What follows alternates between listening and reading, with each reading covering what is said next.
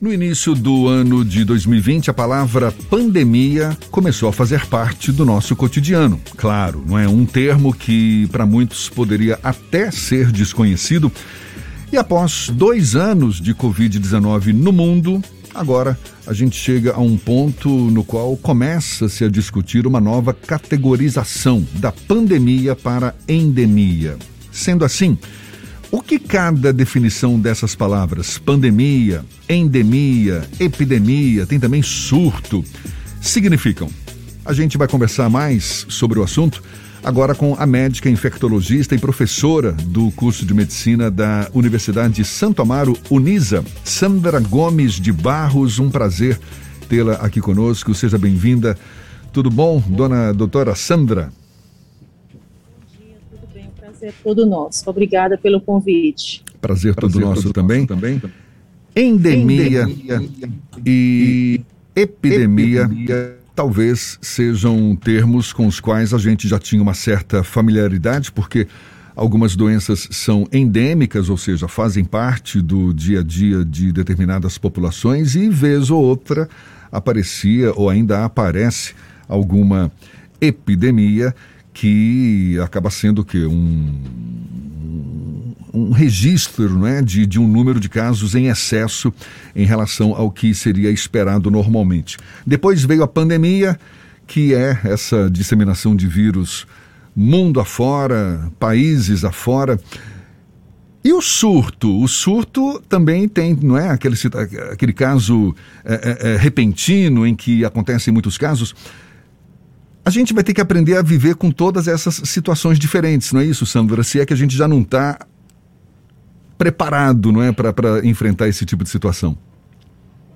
Sim, a gente vive é, sabendo que a qualquer momento, se você não tiver um controle adequado da doença, você pode estar tá, é, sendo vulnerável alguns casos, algum aumento de casos em determinadas regiões, e aí esse aumento de casos vai caracterizar aquela doença que está numa fase endêmica e pode mudar para uma fase epidêmica, ou ter um surto de uma determinada doença, né, que está ali registrando poucos casos, mas numa determinada cidade ah, teve um aumento absurdo, não esperado, daquela doença naquela cidade e isso vai se comportar como um surto numa determinada localidade.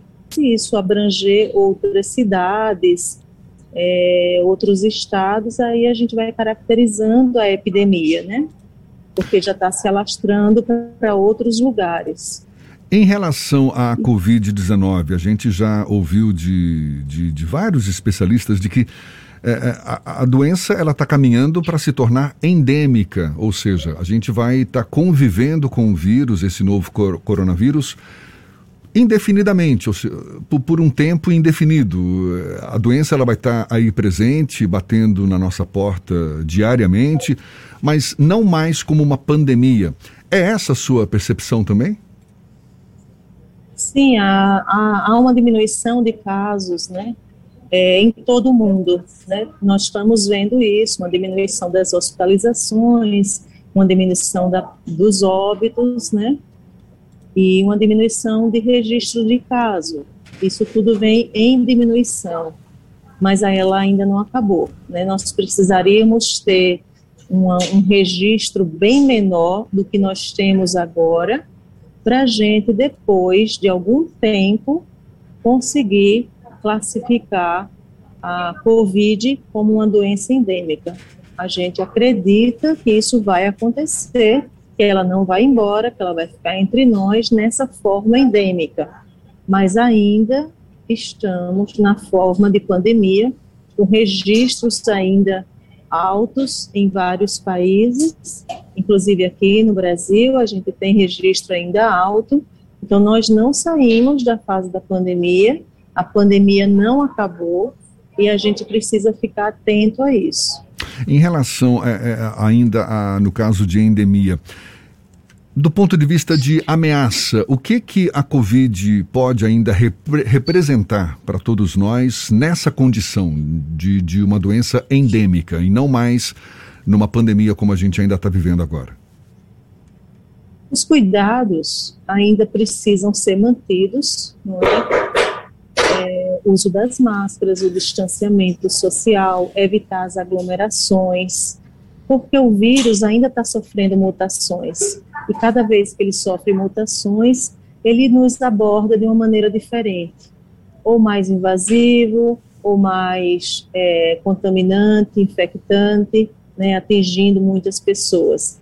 E ele ainda pode se associar com, com duas mutações, você ter duas mutações juntas ao mesmo tempo.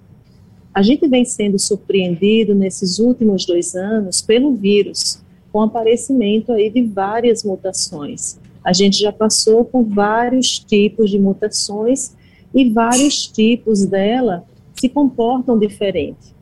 Então, como a gente ainda não saiu da pandemia, a gente ainda tem registros de caso e a gente tem um índice de vacinação no Brasil como um todo não ótimo, a gente acredita que enquanto a gente não atingir o índice vacinal, principalmente em, em algumas regiões brasileiras, como Tocantins, que está com um índice de vacinação completo bem abaixo. Enquanto a gente não atingir esse nível de vacinação, a gente não vai conseguir controle dessa doença. E aí a gente não sai dessa fase pandêmica, porque ela está acontecendo no mundo inteiro. Então a gente tem registros em níveis altos ainda no mundo inteiro. Então é preciso que as pessoas completem seu calendário vacinal, recebam suas doses de reforço. São Paulo já está na quarta dose de reforço e muitas cidades brasileiras nem saíram da segunda dose. Isso é preocupante porque a gente precisa do reforço da dose para garantir essa proteção e evitar que a doença chegue de novo. Doutora Sandra, a gente tem esse debate que volta e meia aparece no noticiário dessa mudança de pandemia para endemia ou para epidemia. Só que o conceito básico de pandemia é que é uma epidemia de alcance global. É possível que países isoladamente passem a tratar a doença como uma endemia quando a Organização Mundial da Saúde ainda não declarou o fim da pandemia ou é meramente uma questão discursiva de gestores públicos para tentarem passar a ideia de que o pior da doença já passou? Então, eu acredito que nós temos aí uma questão política, né? Nós temos uma questão política aí.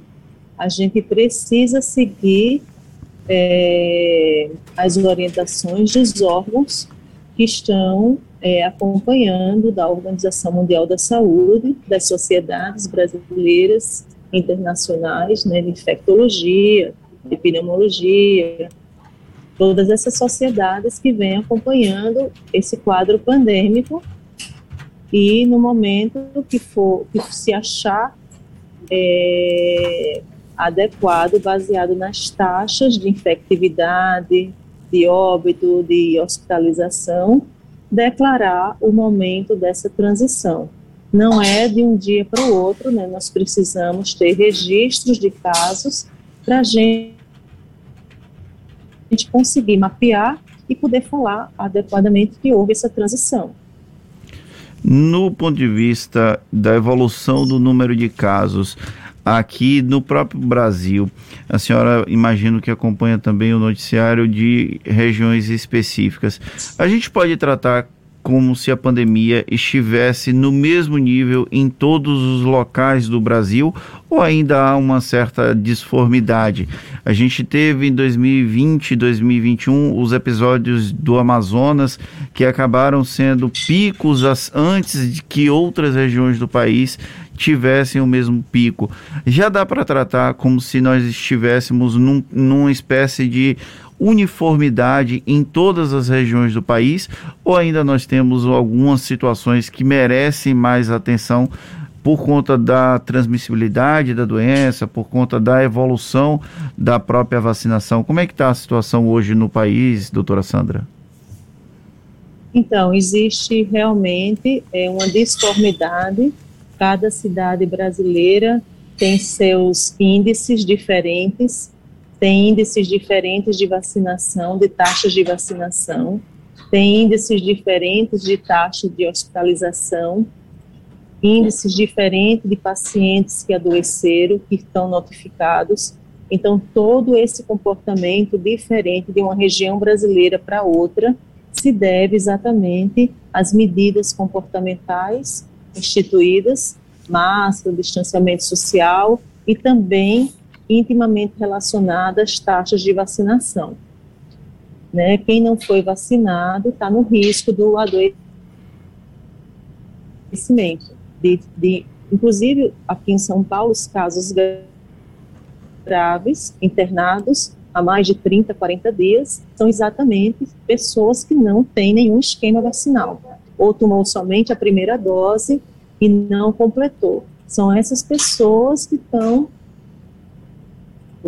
pessoas que não tomaram um esquema vacinal completamente atrasado. Então, essas pessoas acabam complicando em algum momento. Essa discussão toda em torno da categorização de pandemia para endemia tem esse aspecto político que a senhora muito bem destacou. A gente está conversando aqui com a doutora Sandra Gomes de Barros, que é médica infectologista e professora do curso de medicina da Universidade Santo Amaro.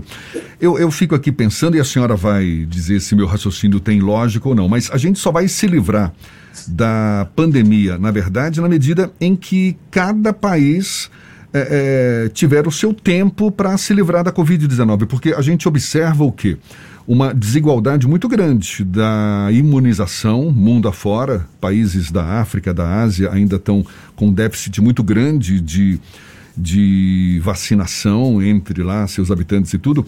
Ou seja, é, é, é a gente pode considerar, ah, agora a gente está numa situação endêmica, porque a, a, a doença está permanente, a, o vírus continua aí junto com a gente e tudo mais, mas para se livrar do termo pandemia, isso só de fato quando todos ou a maioria dos países conseguir se livrar também dessa desse descontrole da doença. Sim, porque a movimentação das pessoas ela é intensa, né?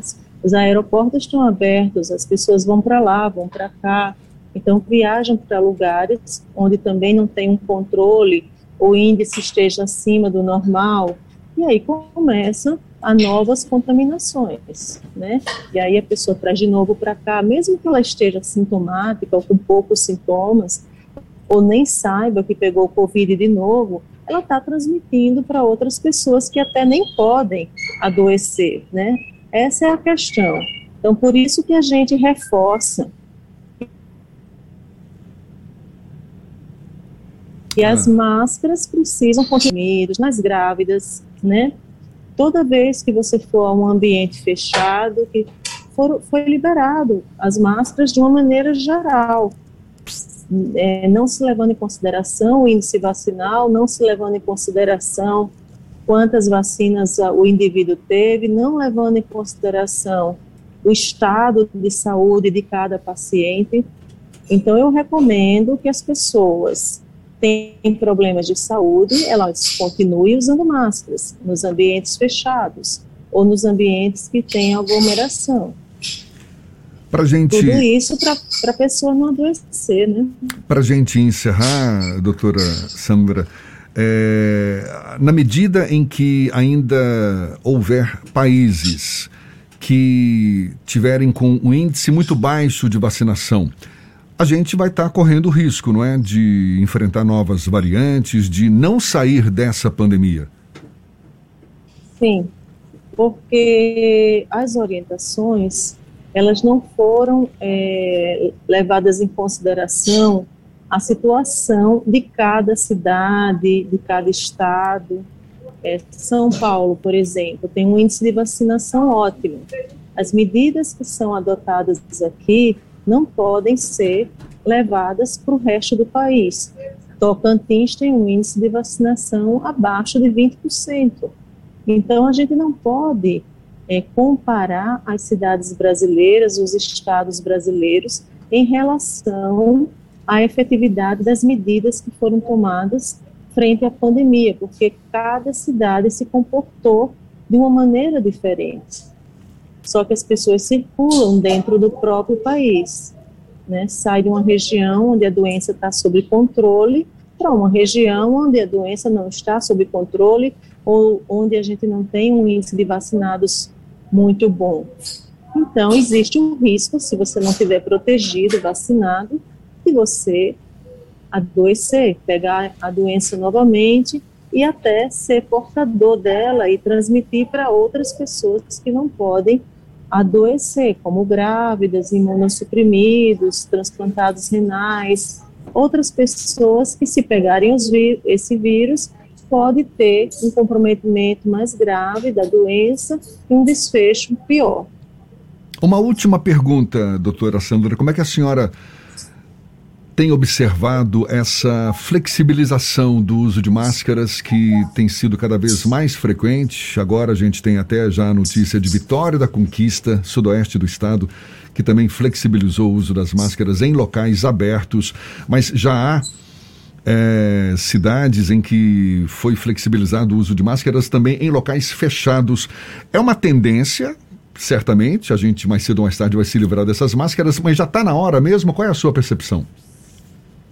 Eu acho muito precoce esse momento, não é? A gente precisa mapear os dados aí do carnaval, desses feriados, onde teve muita aglomeração de pessoas.